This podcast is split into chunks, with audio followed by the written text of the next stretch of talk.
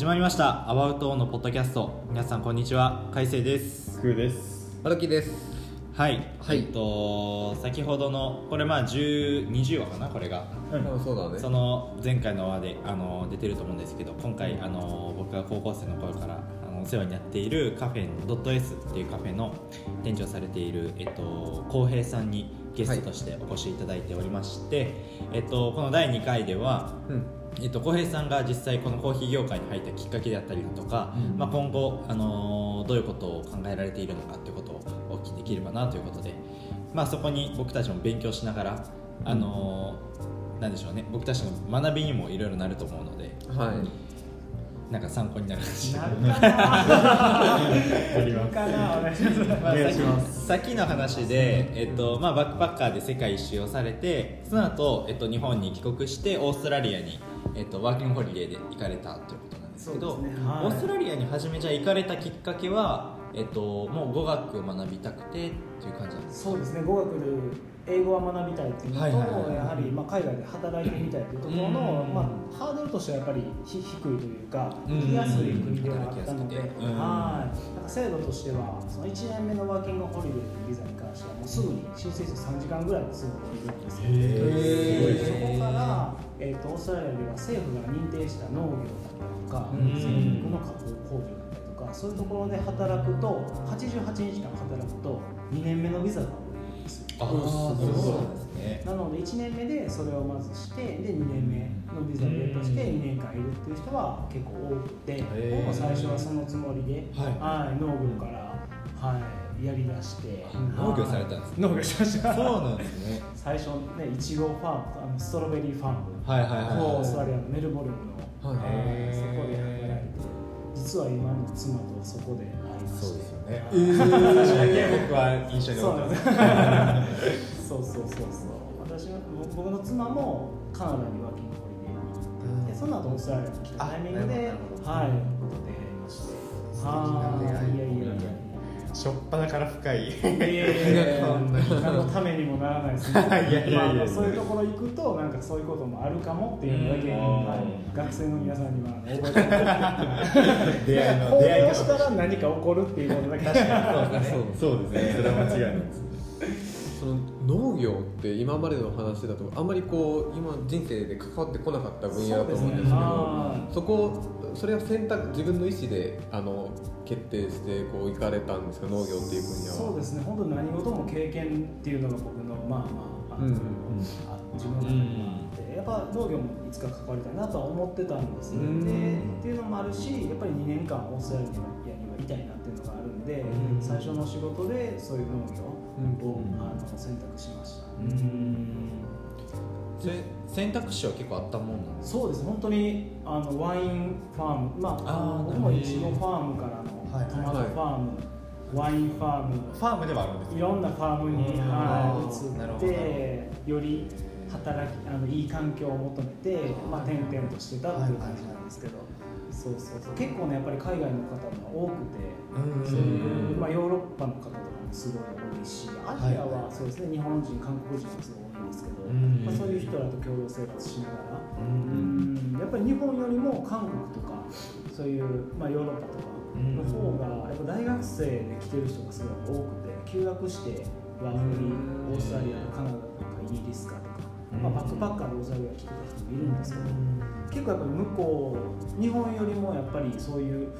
なんか就職する前にそういう自分探しじゃないですけど、うん。なんかあのそういう旅に出たりとか他い全然違うことを経験するっていうのはうん割となんか推奨というか、うん文化としてあるんかなっていうのを感じましたね。なるほど。はいじゃあオーストラリアだと結構その今までの生活と異なった新しいことをやるっていうところで結構なんていうのかなすごい適した環境っていうかそうですね。まあ多分経験いろんなことが起こるのはやっぱりそういうバックパッカーとかあの、あのバックをしてた頃だと思うんですけど、そうですオーストラリアでは結構その働くっていうところに、あのまあ英語環境っていうのがやっぱり今まで働,、ね、あの働いたことないですしあのいろんな人種の人がやっぱりワーキングデー制度で来てるんで、まあ僕が働いてたところでもねそういうアジア系もいればヨーロピアンもいればさアメリカ人もいたりとか,、なんかそうね、オーストラリア人もいたりとかいろんなあの多種多様な人と働くっていうのもすごい今と思えばいい経験だったなっていうのは思います。実あ際にあの今浩平がおっしゃっ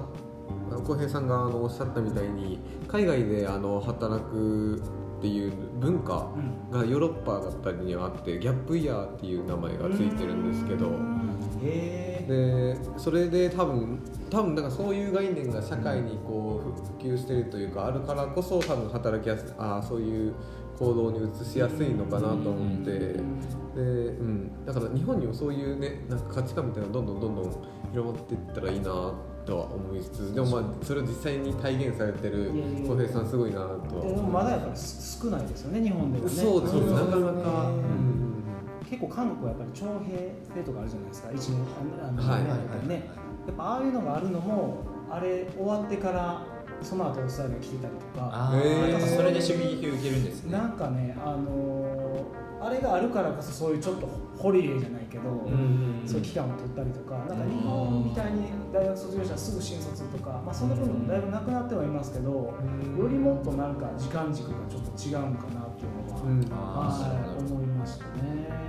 何かに対して挑戦したり行動するって、うん。なんか実はちょっと反強制的にさせられてるのがきっかけになったりとかうする。んそん。な気はします。浩平さんもまあ世界一周はまあ自分の意思かもしれないけど何か変えたいとか、うんそういう思いがあってされてそこでワーキングホリデーにオーストラリアに行ってっていうのはなんか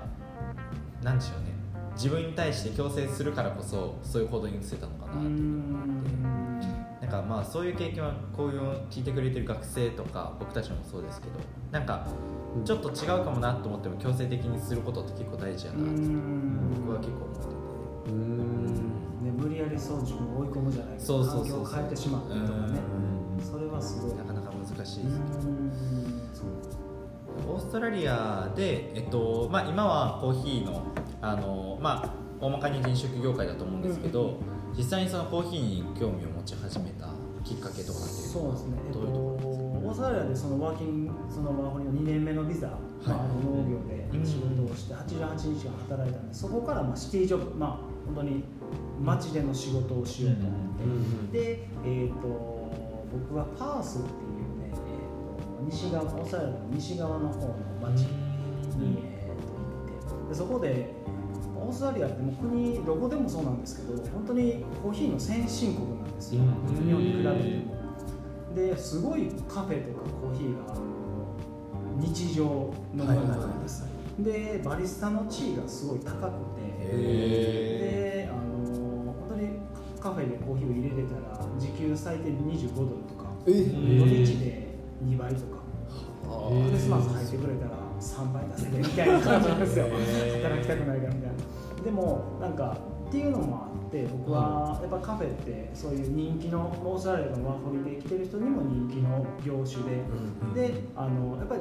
日本のジャパニーズレストランもいっぱいあるんでそこだと日本語でしゃべみんな日本人だし日本語でしゃべれてストレスはないんですけどやっぱりそれだと英語をしに行った意味がないっていう。うん。まあ、それが悪いとは言ってないんですけどね。やっぱりあのカフェで働いた方がそういう時給もいいし英語でも英語の環境で働けるし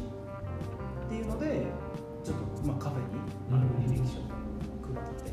でまあ採用まああのコーヒーはその時作れなかったんですけどあの作れない状態でも採用してもらってそこでコーヒーを作る作り出しましたね。うん。じゃあカフェで働いた経験なんですねそうですね。ファームでとかではなかった？なんか豆からというよりその豆を焙煎するっていうのあがえっ、とねそこは、えー、としたことはないです、あなるほど。はい、やっぱりバリスタとしての職業でうん。そこで初めて、まあ、あのコーヒーの味にすごい感銘を受けたというよりかはオーストラリアのカフェ文化っていうのにすごいいあの働いててあのなんていうんですカフェっていいんだろうと思うんですね。結構本当に、まあ、日本、まあ、京都とかもそうなんですけどオーストラリアはよりなんか本当に市民の人にカフェがすごい愛されてるというか、へーカフェ大事にされてる、まあ、もちろんカフェもお客さんを大事にするっていうのがすごいあって例えばもう土日とかになったらあのね家族でビッグブレーキっていうんですけどそんなこういうワンプレート20度とか30度のすごいあのブレイクファーストをはい。家族みんなで食べに来てワイワイみんなしてるお昼休憩になったらそういうオーストラリア人とか、まあ、イタリア人とかワーホリできてる、もうエスプレッソめがけて駆け込んできてエスプレッソを買って飲んでまた仕事に戻っていくとか一日まあ本当に1日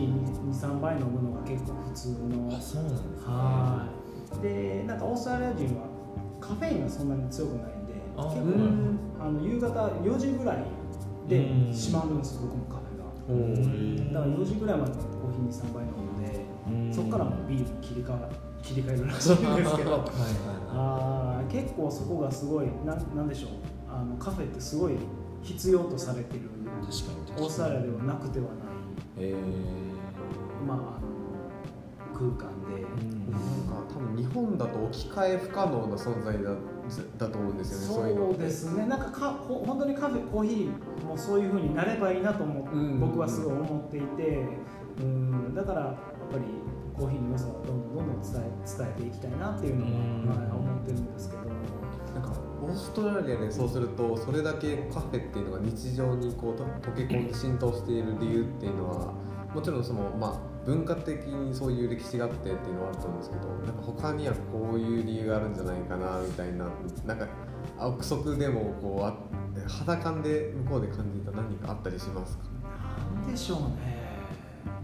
なんかまあ親一番はきっとその親世代がそうしてきたからその生活にこう組み込まれてるっていうのはあると思うんですけど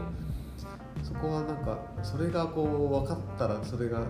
日本でも同じようなことが再現できるんじゃないかなと思ったりして。なんか俺それに対して予想じゃないんだけど、うん。なんか一個まあ自分の中でこうなればいいなっていう考えがあって、うん。で、まあ、僕も、まあ、ご存知のカフェ大好きで、うん。あのいろんなところに今でも行くんですけど、あの日本では、まあ、僕もそういう時もあるんですけどやっぱり。あの、カフェで一人で作業したりだとか勉強したりっていう人が多くてそのためにカフェに行くっていう。だからコーヒーを飲みに行くっていう動機ではなくて別の部分に動機があってカフェに行くっていうケースが多いと思ってて。であの、まあ、学生であって忙しい以上そうせざるを得ない時はあるんですけど、なんか僕的にはドット S に関しては特になんですけどコミュニケーションの場としてカフェがあるのが美しいなっていうふうに思ってて。だからあのまあスターバックスとかっていうのはもう浸透しすぎてるから仕方ない部分はあると思うんですけどなんかドット S に来た時は僕はもう小平さんと話そう。目的で。で、まあ、もう勉強は僕からすると付随してるものなんですけど。だからそれがなかなか日本では浸透しないじゃないですか。でオーストラリアとか、まあ、アメリカとかはなんか結構そういうコミュニケーションの場として使ってるっていう印象を受けててオーストラリアとかでもどんな感じなんですかいやほんまにいいこと言うな。あのやっぱオーストラリアも、うん。日本とすごいあの働いててギャップを感じるのは、まあ、今日2つあって1つはなんか、あのほんまにそれこそ言ってたようにコミュニケーションお客様とお客さんとその店員さんの距離がめちゃくちゃ近い。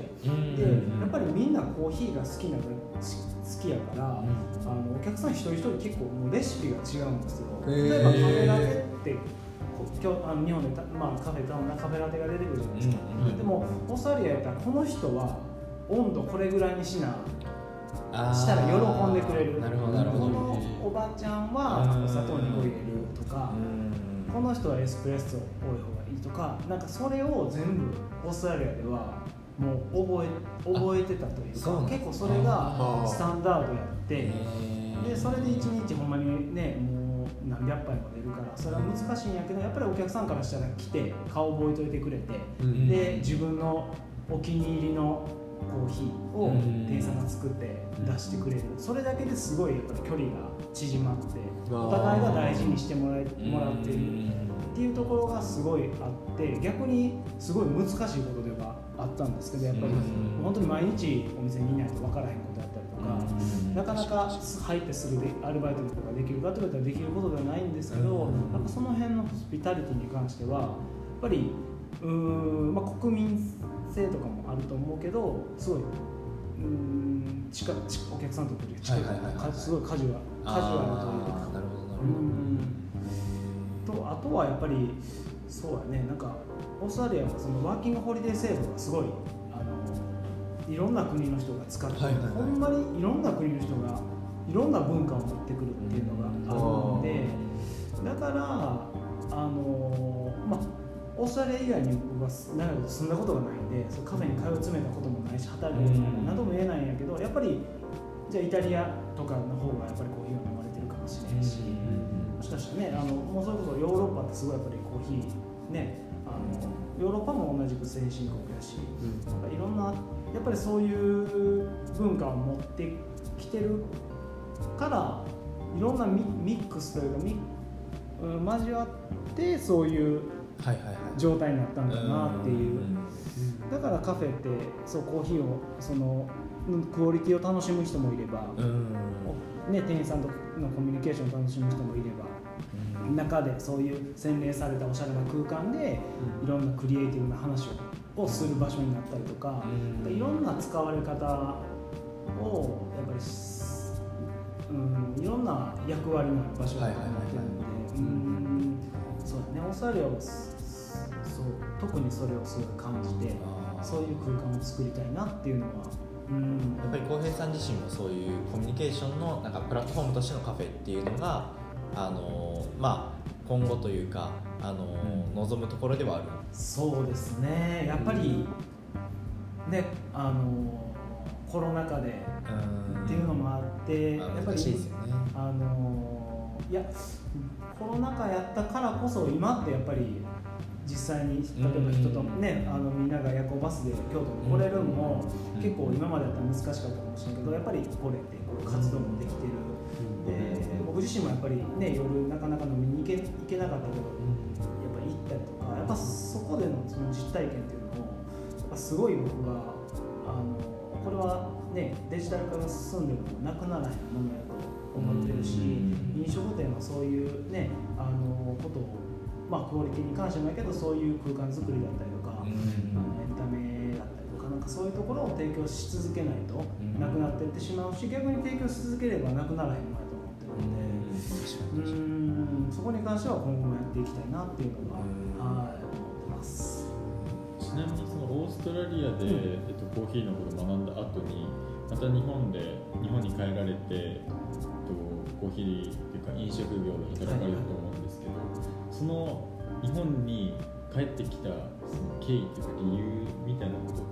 ああそうですね。オーストラリアで、えっと、結構その正直言うと,、えっと世界一周に比べると結構あのなんて言うんでしょう刺激が少なかったというか っていうのが一つありました。やっぱり1年間いて、えっとまあ、農業も経験できて、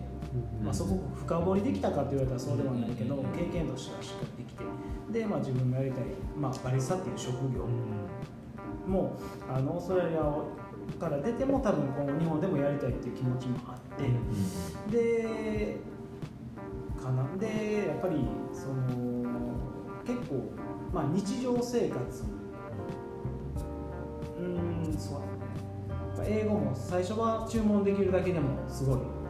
楽しかったんやけどそれも普通になってきて、ってなった時に結構日本とオーストラリアはあのなんかギャップがなくなってそれだったらもうあのもう2年目のビザ使わなかったんですよ結局。ああそうなんですね。もう日本であの活動した方が自分にとっていいなと思ったんで日本に帰国っていう選択をそこでしましたね。うん。で日本に来てから、えっと、ドット S に入るえっとね日本に来てからはまた別の、えーアジアミックスアラビカ京都っていう、えーさっき嵐山でって話してあ 今ね京都で3店舗と今世界で100、えー、25カ国であそうなんや。120店舗ぐらい展開しているカフェの嵐山の方の、まあ、結構最初の立ち上げというか、まあ、最初の方、まあ、ずっと店長をしていて、はい、日本でのコーヒーのキャリアがそこから始まってあそうなんですよ。うん。そこからまあ自分でそこでもそういう飲食業界に初めて入ってコーヒーの経験をしてであのまあ今いるドット S っていうのはもともとのあの会社としては車のディーラーっていうあのが軸なんですけどそこでコーヒー事業をするってなった時にまあ入らせてもらうはいはい。はい。まあ、今ではやっぱりあのなんでしょう。この、まあ、やっぱりカフェは僕はカフェがあの、うん。いろんななんでしょう。どこにもっと増えたらいいなと思ってて、うん。いろんな会社の中にあったらもっとみんなのなんでしょうね。福利厚生じゃないけど、ん。あの人生が豊かになるなと思ってるのでね。今このディーラーっていうディーラーのが母体の会社に入ってるんです。けどそこの中でどんなそのカフェがあることによってどんな価値を提供できるか、うん。会社にとってもその京都の人にとっても、うんっていうところを目指して今、はい、京都の本当にねあの老若男女来る、うん。まあ、前には動物園があってあの向かいにはねすごいいい環境ですよねっていう本当にいろんな方が来られる場所でうん。本当に若いおしゃれな方だけじゃなくてうん本当に小さいお子さんまで来られるような場所でやっぱりあのねやってますね。そう。そうそうそんな感じですね。このドット S の魅力っていうのは日本でやっぱりどうしてもカフェ好きイコールちょっとおしゃれな人みたいうん。な感覚が若干あったりして、まあ、僕も初めはなんか結構、まあ、形から入る人間なんで初めはそういうちょっとおしゃれだしみたいな意識はあったんですけど、うんあのーそれこそ、あのー海外僕たちパリに行った時とかは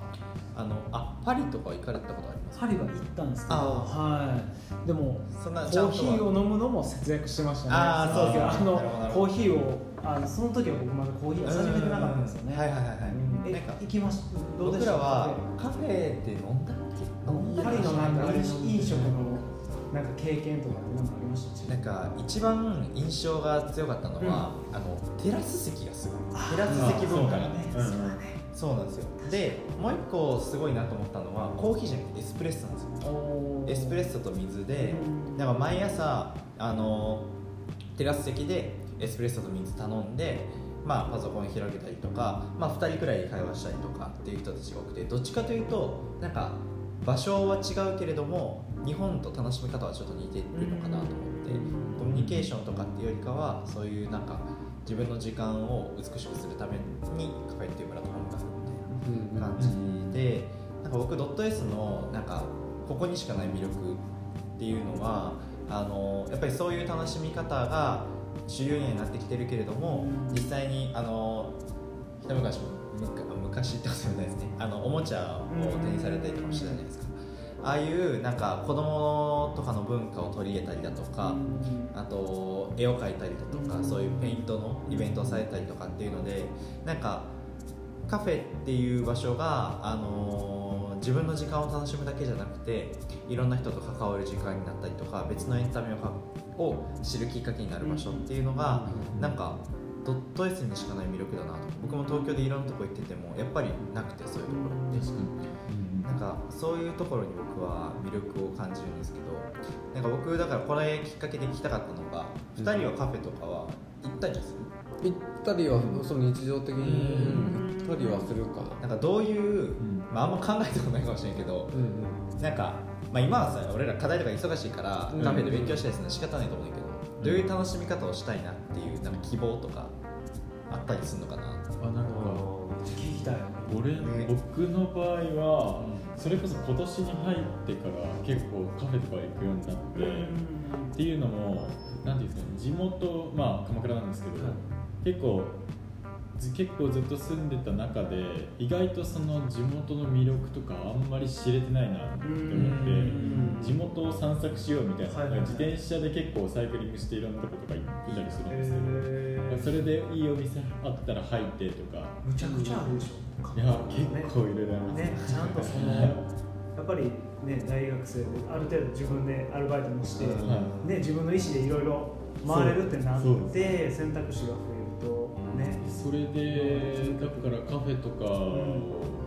そのそういうきっかけで行くようになってでカフェに今日行くっていうことでその朝早く起きなきゃいけないとか、なんか一日の結構僕は朝に行くんですけど、うん。一日の始まりにこうカフェ行って、まあ、勉強するだったり本読むっていうことを挟むことによってなんかすっごいその日をなんていうんですか豊かに生活できるっていうか充実してせ充実させれるっていうのがすごいあって。あとそうですね。午前中の時間が僕は一番好きで、そのそこの時間をこう最大限に生かして昼ちょっと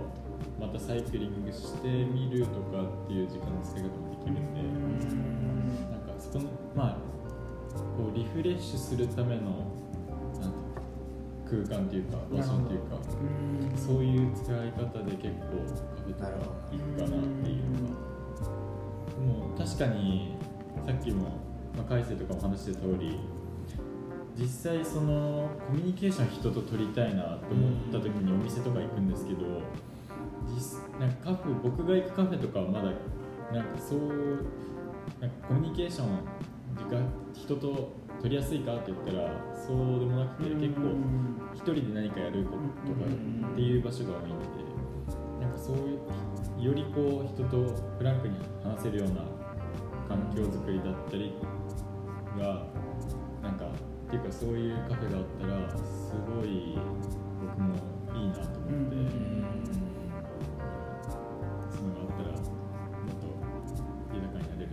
刺激を受けれる場所としてそうそうそう。なんかなんていうの新しい人と出会える場がそう。日常的にあるっていう空間があったらいいよね。僕は結構何何パターンかあって、まあ、具体的な名前を挙げると、まあ、ある種宣伝にもなるかなと思っていいんだけどあの原宿に1個すごいあの行きつけというかあのよく行ってるカフェ屋さんがあってあの J クックっていうんですけど、えっと、もうずーっと昔からやられていてでもう、えっと、結構年のあのいったおじいちゃんとおばあちゃんなのかな？が、えっと、もう2人で切り盛りされているようなところで雰囲気は抜群なんですけど、喫茶店みたいな。喫茶店でもなくてでもカフェの範疇にいてでやっぱそこで展示されてるものもあのなんかえっとねこれ中入んないとあーわかんない。す。ごいいいんだけど。でそこでそのだんだんとこう通っていくうちにそのおばおばあちゃん、まあ、おおば、うん、から結構おばあちゃん大丈夫？いや大丈夫ですいやあれお姉さん。は逆に失礼もうすごい。ね、うんでもそれでなんかあ今日プリンあるよとかあ今日ケーキあるよとかそういうたわいもないとなんかそういう会話をだんだんしてくれるようになってきてでそうするとそのそこまで原宿っていうのがこう遊びの対象であったところがこう街に受け入れられる感覚がなんとなくあってっていうのはそのカフェがずっとその街に根付いてきた歴史があるからこそなんとなくあこう原宿っていうのに受け入れられてるんじゃないかなっていう感覚があってでその感覚がこう潜在的に気持ちになって自分の中であき感じていてでそれをある種求めにそのカフェには行ってるのかなっていう感じがあってでやっぱりその人の話もこう面白いですしでそのその人が、えっと、ご夫婦でよく海外に行かれてでその場であフランスに行くらしいんだけどフランスでこう食べた料理とかを店員さんにレシピ聞きながらそれをカフェでその再現しながらっていうのをやっててなんかその話とかも経緯面白くてっていうので行ってるっていうのが、まあ、J クックっていうところがとても雰囲気いいのですごいおすすめですあとでそれが、えっと、店員対店員さんに対してそ求めてる。こは結構それを求めに行ってる。求めに行ってるうん。でもう一個は、そえっと、全然違う店舗で僕の地元なんですけどこれはちょっと店舗の名前を伏せておくんですけどあの洋治山本さん、はいはいはい。山本洋治さんが、えっと、大体いつもいるカフェがあってで僕の高校の通学路にあったんですけど今はちょっと言い出せるかわかんないんですけど大体そこで大体そこで地元のおじいちゃんたちとなんかたわいもない話をすしてて。見たことある。えいやもうなもうつもう通学路毎日毎日こう あ今日もいるあ今日もいるって。言って幼児大元見たことあるあるすげえ。でえっとね年中通して、まあ、毎日いるわけじゃない。あー。いやまあ3日に1回とか、うん、うん。まああるよなでえっといつも必ず真っ黒なんよ 夏でも。で必ず帽子をかぶって。あ一日だけすっごい暑い日があって、うん。僕はまだ高3の時だったんだけどその時だけ唯一そのタンクトップに黒パンに帽子だけみたいなあ日があってその日だけ、まあ、唯一白を身につけてたっていう、まあ、話があって、えっとまあ、それは置いといて。であのその頃高3ぐらいから服に興味を持ち始めたんですねで,、うんでヨジヤマトを知ったのもその時でなんかこういう人っていうのが何を考えているのか知りたいなっていうのがあって、それをその人の話をちょっとああの盗み聞きするのを目目当てにそこに通い詰めてその人の席の後ろについてこう話を聞くみたいなことはしててでまああと他にもあの世田谷にあるカフェとかはよくそこのお店にはこういう有名人っていうの有名人って言ってもあ、ある種こう知識人みたいな人がいて、ぜひそういう人に会いに行くためにそのカフェをに通い詰めるみたいなことはちょくちょくしてます。でそれはもうそこに行くえそこに来るお客対そこに来るお客さんに対してあの興味があってなるほどなるほど。そう。面白い。ねじゃあいい食べ物とか飲み物っていう目的じゃなくてそれはその人に対しての人間観察みたいな。そう。うんへっていうのがあってだからまあ2パターンの刺激を求めていくことが多いかな僕。なるほどなるほど。えー、面白い。で自分が求め今の自分の状態によってカフェを選んでる。選んでる。あーなるほどで第3のカフェのあり方としていいなあこういうのがあったらいいなと思うのが店員さんがその自分の知らない世界を発信しているカフェっていうのが例えばここで言うとその現代アートを展示されてるっていうあり方だったりとかあと他にはそのこの店員さんが例えばですけどラジオやっているとかうん。そういうそのカフェがあったら、まあ、ぜひそういうところにも行ってみたいなっていうのがあったりして確かに確かなかなか東京ってないよね。そうやな。なんか自分のギャラリーとしてのカフェみたいなのはちょっと憧れるかもしれない。憧れるよねなん。かそうですね。僕浩平さんは、まあ、ドット S すごいいい場所にあるから結構忙しいじゃないですか、うん。日中とかはであのーなんて言うんでしょうね。やっぱりお客さんとして傍から見てるとまあずっとカフェラテ入れられてるから、まあ さあみたいに。で言い方難しいですけど 結構まあシンプルな作業をずっと続けられてるっていうのでなんか浩平さん自身はこのカフェで働くっていうのに今のこの現状でどういうところに魅力を感じられてるのかなっていうのを聞きたくて。ですね。さっき言ったみたいにみんながそのカフェに求めることって、はいはい。はい結構いろいろあるじゃないですか。ほんまにうん。今日はもう話しかけんといてくれっていう時もはいはいはい。あるし確かに確かに。今日ねあのいろんな新しい、うんね、知識、まあ、それこそいろそれぞれだと思うんですよ、コーヒーのこと知りたいって言って来られる方もいれば、うん。そういうねあの別のことを求めてる人。なんかそういういろんな人にここに関してはやっぱりいろんな人うん。に対してうーんとまあよくより本当に全員がいい時間を過ごしてほしいに尽きるんですけどやっぱりあのこ僕に関してはやっぱその辺も例えば今日は静かにしてほしそうやなと思ったらそこはそっとしておくとかってやっぱり働いてるかプロフェ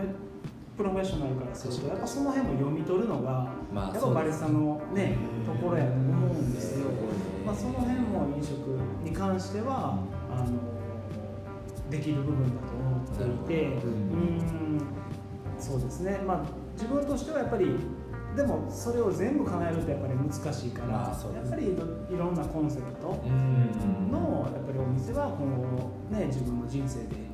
立ち上げていきたいなっていうのはやっぱり思います。でもねみんなんかこうやってカフェに対してのみんなの価値観とか、求めてるものをね普段多分そこまで意識したことないけど、うん。今の海瀬君の質問でなんかみんながそのお気に入りのカフェを一つ二つ持ってるっていうのはすごいうん今後の参考に すごいなりました今。なんかこういう、まあ、浩平さんの思考がもちろん第一で、うん。まあ、こういうちょっとニーズもあってっていうので、うん。なんか今後こういうふうにしていきたい展望とかっていうのはうん。今考えられてる？ったりします？そうですね。さっきもちょっとちらっと言ったんですけど、はいやっぱりその現場に現場というか、うん。店舗に来る価値っていう、はい。僕は正直やっぱりそういう、ね、コロナ禍でウーバーイーツとか、ね、うん。いろんなものを使いましたけど、やっぱり少し物足りないっていうことを感じていて、でやっぱりコロナに明けてで街を少し歩いてみるとやっぱりにぎわってるお店をあのがたくさんあるのを見ると、やっぱり人はそういうあの実体験を求めてたんだなっていうところは結構革新的であって。やっぱそういう場所ですね、まあ、その期待を持って来てくれたお客さんもに期待をどんどんどんどん応えていくのが飲食店の仕事だと思ってるんで、そこに関しては本当にあの突き詰めてやっていきたいなっていうのは思ってますどっちかというとやっぱりあの、ね、デジタル化が進んでいく中でちょっとやっぱり、うん、カウンターじゃないけど、はいはいはい。ちょっと真逆のことをする。やっぱりうん。実際に足を運んでもらえないとあのもら足を運んでこそいろいろ体験できることだったりとか、うんうんやっぱそれは僕が海外とか、ね、オーストラリアに行って実際自分で行動してみていろんな経験ができたっていうところが結構僕の中では軸としてあるのでそこに関しては飲食飲食とか、まあ、コーヒーを通して、うんあの表現していきたいなっていう発信していきたいなっていうのは思ってます。すごいですね建築にもやっぱり似てるよね、うん実際に足を運んだ方が感じるもの、うん写真よりもやっぱり感じるし、まあそういったあの実空間でのコミュニケーションであったりとか、まあ、その空間に過ごした時の感覚っていうのが、まあ、カフェを通して、まあ、さん今後あのされていくということで、僕はあの、まあ、今回2人に浩平さんを紹介する形になったけど、うんうんあのまあ前さっきもちょっと言ってたけどもう僕人柄が本当に大好きでうん。もう僕にとってはお兄ちゃん的存在なんですけどうん。だからそういう意味でもやっぱり浩平さんとコミュニケーションを取りたいっていう人間が、うん。まあ僕含めいっぱいいらっしゃると思うので、まあ、そういう場を、まあ、今後もなんか作っていただければ僕はまた帰省の楽しみが一つ増えるので 今後ともぜひよろしくお願いします。はいよろしくお願いします。頑張ります。じゃあまあこんな感じで終わりますか、はい。本日はすいません。あのいろいろお話聞かせていただきありがとうございました。ありがとうございました。ありがとうございました。勉強になりました。よありがとうござい。ましたじゃあ今回はこんな感じで終わりたい。と思い。ますありがとうござい。ましたありがとうござい。ます